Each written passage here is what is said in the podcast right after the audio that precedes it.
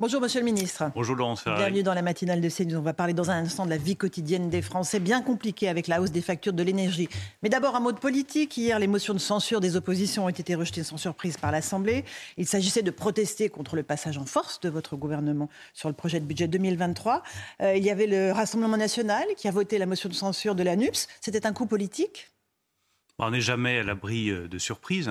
Enfin, ce que je vois, c'est que le Rassemblement national a fait le choix du reniement de ses convictions pour euh, semer le désordre. Donc Marine Le Pen n'a cessé de dénoncer la NUPES comme étant le parti du désordre et le parti du chaos. Le Rassemblement national a fait le choix d'être aussi un parti du désordre, aussi un parti du chaos. Dans le fond, il n'a pas fallu beaucoup plus que quatre mois pour que les masques ne tombent sur la réalité du Rassemblement national. Mais votre réaction montre qu'elle a réussi son coup. Elle gêne le gouvernement, elle gêne la NUPS et elle fait un coup politique. Mais si elle avait réussi son coup, la motion de censure serait passée. Mhm. Mais il aurait fallu les voix des républicains. Son coup a fait pchit. C'est un échec. Pour l'instant. Son coup a fait pchit et je pense que de toute façon, sur le long terme, mhm. Marine Le Pen paiera les conséquences de ce reniement, de ce choix du chaos. Euh, je crois qu'il n'y a jamais rien de bon à tirer du reniement de ses convictions quand on s'allie avec son exact contraire et qu'on fait le choix du désordre avec comme seul objectif de faire tomber le gouvernement et qu'en plus, pas de chance, on ne fait pas tomber le gouvernement. C'est un double échec. C'est euh, un échec pour ses convictions et c'est un échec politique. Vous dites qu'elle payera, mais qui, ses électeurs vont lui faire payer? Vous pensez qu'il n'y a pas une porosité ah. entre ces deux électorats? C'est possible, je ne vais pas faire de l'analyse politique ce matin, je dis simplement que ce que les Françaises et les Français attendent de nous aujourd'hui, des responsables politiques, mhm. c'est de la clarté, la visibilité, de la sincérité dans les convictions, et pas des petites manipulations politiques qui se soldent en plus par un échec et par la victoire du gouvernement, parce que grâce aux mesures qui ont été choisies par la Première ministre, le gouvernement aura un budget, la France aura un budget. Euh, une victoire temporaire, puisqu'il y aura d'autres 49-3, d'autres euh, motions de censure. on va aller comme ça. À chaque jour suffit sa peine. on va aller comme ça, monsieur le ministre? La seule chose qui compte pour moi, c'est que nous restions fidèles au mandat qui a été donné par nos compatriotes au président de la République et à cette majorité. Baisser les impôts, soutenir les entreprises, valoriser le travail. Comme ministre de l'économie et des finances, je veille à ce qu'on ne dévie jamais de cette ligne. Parce que je pense que quand on commence à dévier de sa ligne, quand on renie ses convictions, comme l'a fait Marine Le Pen, ben, vos électeurs ne vous suivent plus et vos compatriotes vous méprisent. Et ils ont raison. Euh, la vérité, c'est que vous, le sort du gouvernement tient euh, à la bonne volonté des républicains, votre ancienne famille politique. Euh, c'est à eux qu'il faut désormais s'adresser pour leur demander de bien vouloir voter vos réformes. Laurence Ferrari, à l'unité de notre majorité. Renaissance, Horizon, le Modem, euh, il est essentiel. Vous savez, avoir la elle, est, elle, est, déjà le socle absolu. Cette majorité, elle a tenu, cette unité, elle a tenu parce que, je le redis, nous n'avons pas dévié de la ligne baisse d'impôts, soutien aux entreprises, valorisation du travail, protection de nos compatriotes et des entreprises dans cette période si euh, difficile. Tous les mots-clés pour la droite hein, que vous venez de prononcer. Hein. Je sais surtout les mots-clés sur lesquels le président de la République a été élu. Le travail, les entreprises, la baisse des impôts. Ensuite, les républicains, je constate que ils nous ont soutenus à plusieurs reprises depuis le début du quinquennat. Ils ont voté le projet de loi de finances rectificative que j'ai présenté cet été. Ils ont voté euh, la réforme de l'assurance chômage qui durcit les conditions d'allocation chômage dans une période où il y a beaucoup d'emplois disponibles et beaucoup d'entreprises qui n'arrivent pas à trouver les salariés dont ils ont besoin. Donc vous voyez qu'il y a un travail en commun possible au moins sur certains textes. Euh, Nicolas Sarkozy, dans le journal du dimanche, euh, incite le président Macron à faire un virage à droite, se tourner vers la droite, de faire une véritable coalition, un accord politique euh, pour pallier à l'absence de majorité absolue à l'Assemblée. Vous dites banco? Moi, je suis plus pragmatique que ça. Je dis qu'il faut que nous tenions notre ligne, qui est celle du dépassement politique entre la droite et la gauche. Qu'en matière économique et financière, nous restions fidèles à nos principes et à ce que nous avons construit depuis 2017, pour une raison qui est simple, Laurence Ferrari. C'est efficace. Le chômage a baissé, la réindustrialisation est en marche et nous avons aujourd'hui un pouvoir d'achat qui est mieux protégé que dans les autres pays européens. Donc quand ça marche, on ne change pas de ligne politique. Après, si les républicains veulent nous apporter leur soutien sur un texte ou sur un autre, je le redis, ils sont les bienvenus. Mais ils l'ont fait. D'accord politique général. Ils l'ont fait par le passé. Ils peuvent le refaire, par exemple, sur la réforme des retraites. Mhm. Mais pas d'accord politique Il y a un moment où peut-être la situation sera ingouvernable pour je vous Je suis trop attaché à la liberté pour empiéter sur celle des autres c'est la liberté des républicains, c'est eux de décider ce qu'ils veulent faire. Mais le geste devrait venir du gouvernement. Nous, avec le président de la République, notre ligne est claire, économiquement et financièrement, et le compromis est toujours possible, la main est toujours tendue. Mais c'est à chacun de choisir quel rôle il veut jouer dans ce quinquennat. Est-ce qu'il veut participer à la transformation économique de notre pays au service des Français? Est-ce qu'il veut jouer notre partition? C'est eux de le décider. Oui, mais on voit bien que Nicolas Sarkozy se place sur un autre plan que juste un petit compromis sur un texte, sur un accord politique ça ne m'a pas national. Ça ne m'a pas échappé. ça, c'est du ressort du président Macron. Je respecte profondément Nicolas Sarkozy. Il a lui aussi sa liberté de parole. Moi, j'appartiens à un gouvernement sous l'autorité d'une première ministre avec un président de la République qui a été réélu sur un programme qui a le mérite de la clarté que ce soit sur la réforme des retraites, l'assurance chômage, l'emploi, le travail, les entreprises, les impôts, nous avons une feuille de route. Et croyez-moi, je ne dévierai pas de cette feuille de route comme ministre de l'économie et des finances. Les entreprises, parlons-en, la facture d'énergie explose. Vous avez annoncé un dispositif d'aide pour ces, entreprises. C'est le retour du quoi qu'il en coûte, 10 euh, milliards d'euros? C'est à nouveau l'argent magique? Non, c'est pas le quoi qu'il en coûte, parce que si c'était le quoi qu'il en coûte, je vous dirais que je ne connais pas la facture et que ça coûtera ce que ça coûtera. Là, je vous dis avec beaucoup de fermeté, ça coûtera 10 milliards d'euros. Alors oui, nous allons apporter une protection aux entreprises parce que leur facture d'électricité flambe. C'est quoi une facture d'électricité pour une entreprise, pour une PME aujourd'hui? 50% du prix, c'est un prix garanti, c'est le fameux AREN, 42 euros le mégawattheure, contre 1000 euros sur les marchés. Donc sur la moitié du prix, c'est déjà une protection très forte.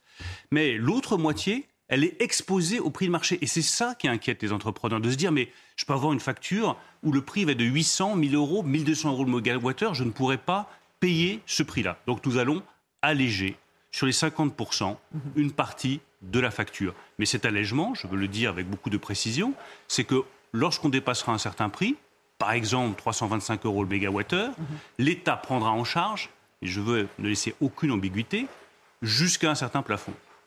Au-delà de ce plafond, ce sera à nouveau, ça nous allons le définir avec Agnès Pannier-Runacher, avec euh, les entrepreneurs, avec euh, les PME, mais il y aura un plafond pour une raison simple. Je ne veux pas que les finances publiques de l'État soient exposées à la variation et à la volatilité des prix de marché. Ce serait trop dangereux pour nos finances publiques, trop dangereux pour nos déficits, trop dangereux pour notre dette. Donc il y aura un allègement de la facture, mais il sera plafonné pour trouver le bon équilibre entre protection des entreprises et protection de nos finances publiques. Mais ça veut dire néanmoins que des entreprises seront euh, exposées à un risque de faillite. Euh, les, les, factures triples, quadruples, même parfois dans certains cas. Euh, si le plafond, comme vous le dites, est atteint, comment vont-ils faire C'est une protection qui est efficace. Vous avez, pour les plus petites entreprises, je le rappelle, celles qui ont un chiffre d'affaires plus, plus faible, pour 1,5 million d'entre elles, elles, elles ont déjà un, tarif régulé très bas, elles ont déjà un bouclier. Et toutes celles qui sont juste au-dessus bah, Pour toutes les autres, elles auront cet allègement de facture. Nous avons réuni avec Agnès Pannier-Runacher toutes ces entreprises vendredi et nous leur avons demandé qu'est-ce qui pour vous serait le plus efficace. Ils nous ont dit faites un allègement de facture pour nous donner une visibilité sur le long terme mhm. et nous protéger contre l'explosion des prix du marché autant que faire se peut. Nous avons répondu à leur appel.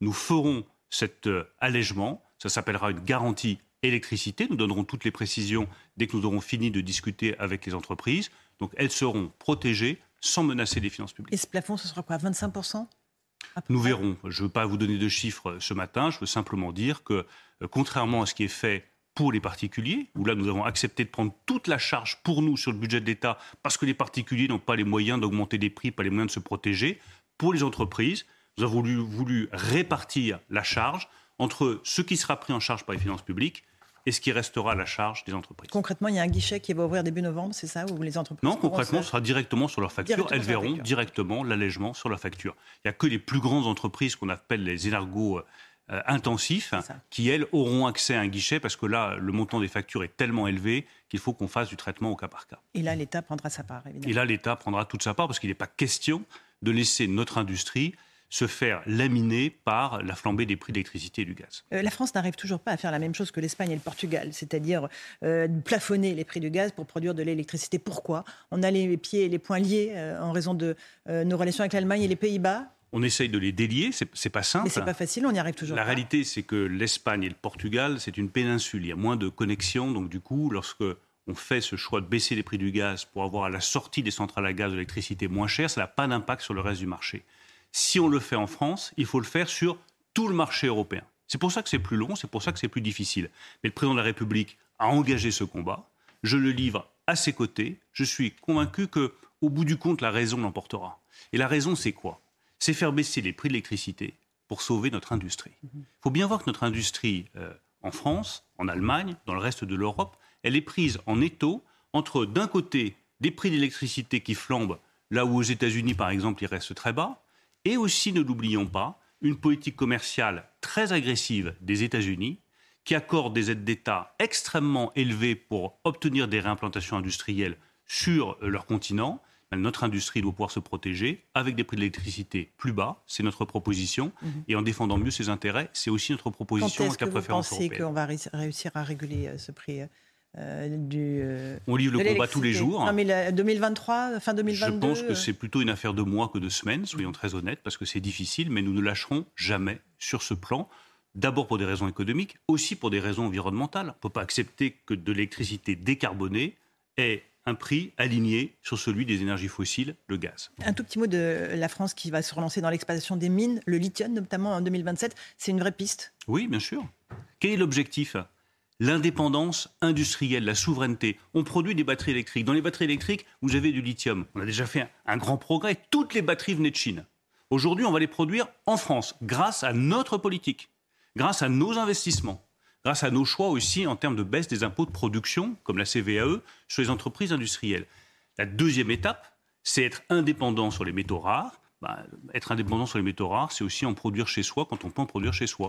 C'est le cas pour le lithium, quand on a des gisements. Avec des normes environnementales qui seront évidemment. Des normes environnementales très strictes, mais on mhm. peut concilier indépendance industrielle et respect de l'environnement. Mais il faut simplement, là aussi, je vous parlais de clarté des choix politiques. Notre choix politique majeur, c'est la souveraineté industrielle. Je me bats depuis plus de cinq ans pour la reconquête industrielle du pays. C'est une des missions que m'a fixé le président de la République. C'est un des mandats qu'il a reçus du peuple français. Pour la première fois depuis 20 ans, on rouvre des usines. On recrée des emplois industriels, on recrée des filières industrielles dans les batteries électriques, dans l'intelligence artificielle, dans les semi-conducteurs, dans l'hydrogène. Mais je ne vais pas lâcher ce fil-là. C'est une question de puissance économique, c'est une question d'indépendance. Et je vais vous dire, le, le fond de ce que je pense, c'est une question culturelle.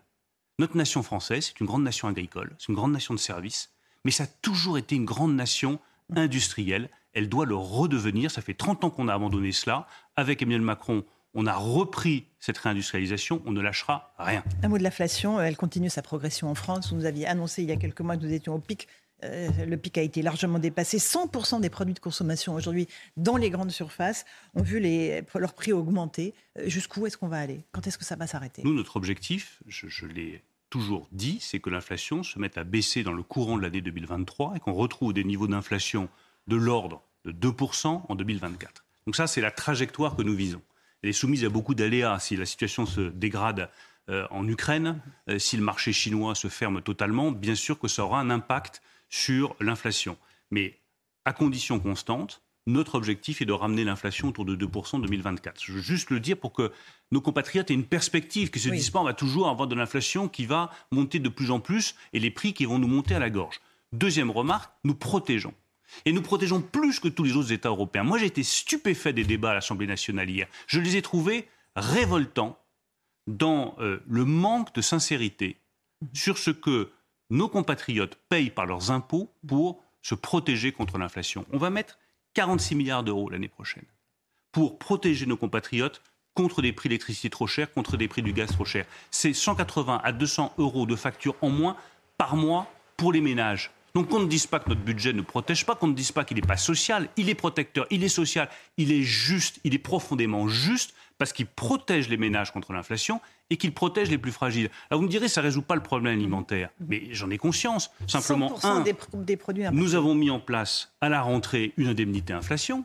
Et, deux, vous avez comme moi un budget global. Un d'accord, mais très ponctuel. Moi, j'ai une famille, j'ai des enfants, comme des millions de nos compatriotes. J'ai un seul budget avec lequel je paye mon électricité, mon gaz, mon loyer et euh, mon alimentation. Donc, à partir de là, quand vous soulagez le budget et le poste électricité-gaz, bah, on en profite pour tout son budget. Nous, c'est le choix qu'on a fait, protéger massivement sur l'électricité, sur le gaz, parce que c'était ce qui flambait le plus et ce qui menaçait le plus le pouvoir d'achat de nos compatriotes pour les protéger. Résultat, le pouvoir d'achat reste stable, voire progresse légèrement en France, il baisse partout ailleurs. Résultat, on a l'inflation la plus faible de tous les pays de la zone Mais on verra en janvier quand la hausse des prix, euh, néanmoins, euh, de l'électricité et, du gaz sera moins protégée par le gouvernement. J'ai conscience à quel point c'est dur et fragile comme équilibre. Et à quel point l'équilibre est effectivement un équilibre fragile. Mais je considère en conscience que tout ce que nous pouvons faire pour protéger nos compatriotes contre une inflation qui touche tous les pays du monde, tous les pays européens. Dans d'autres pays européens, c'est 11, 15, 17, 20% d'inflation. Nous, c'est autour de 6. Je ne dis pas que c'est parfait. Je dis que tous les jours, nous faisons le maximum pour que nos compatriotes aient le moins à souffrir de cette inflation qui est un poison lent pour la société et pour la nation française. Euh, à propos d'impôts, est-ce que vous dites merci à Kylian Mbappé? Ah bah, il va payer beaucoup d'impôts. Merci pour les impôts qu'il va payer. Voilà, 630 millions d'euros bruts pour son salaire sur trois ans. On a calculé, ça fait à peu près 170 millions d'euros par an euh, pour l'État pendant trois ans. Vous vous frottez les mains? Merci bah, Kylian. C'est une bonne chose en tout cas qu'il les paye en France plutôt qu'il les paye euh, ailleurs. Mais je pense qu'il ne faut pas négliger cette question. Je mets de côté les, les, footballeurs qui appartiennent à un monde à part, on va dire. Mais cette question des salaires Mhm. est une question majeure. D'abord, il faut, je le redis, que toutes les entreprises qui le peuvent augmentent les salaires. Mhm. Il faut que toute personne qui travaille ait un revenu digne. C'est pour ça qu'on a mis en place la prime défiscalisée, l'intéressement, la participation, et que j'appelle un meilleur partage de la valeur dans les entreprises, et que nous ferons avec le président de la République, avec la Première ministre, notamment avec la proposition de dividendes salariés, des propositions fortes pour encore mieux rémunérer le travail. Et enfin, je rappelle mon appel à la décence commune de la part des grands chefs d'entreprise. Quand vous êtes patron d'une grande entreprise, que vous avez des dizaines de milliers de salariés qui sont mm. sous votre responsabilité, dont euh, certains peuvent être au SMIC ou un peu au-dessus du SMIC, il faut réfléchir soi-même en conscience à ce qu'est un salaire décent. Mm-hmm. Là, vous pensez à M. Poyanet Je pense à tous les chefs d'entreprise qui doivent tous se poser cette question. Qu'est-ce que c'est que la décence commune? Comment est-ce qu'on garantit, dans le fond, l'unité de notre entreprise et l'unité de la société? Et pourquoi c'est différent pour Kylian Mbappé alors? Pourquoi ces sommes-là euh, ne vous choquent pas? Ben, les, sommes sont tellement vertigineuses qu'elles euh, échappent à l'entendement commun. Mais euh, c'est le sport. le sport est à part. Et Kylian Mbappé n'a pas la responsabilité derrière lui de dizaines de milliers de salariés qui appartiennent à la même entité, qui s'appelle une entreprise, qui est une communauté de valeurs, une communauté de biens, une communauté d'intérêts. Et pour que le mot communauté ait encore un sens, il faut que les écarts salariaux entre ceux qui sont les mieux payés, qui dirigent, et c'est normal qu'ils aient une bonne rémunération, et ceux qui sont les moins bien payés dans cette même communauté soient décents.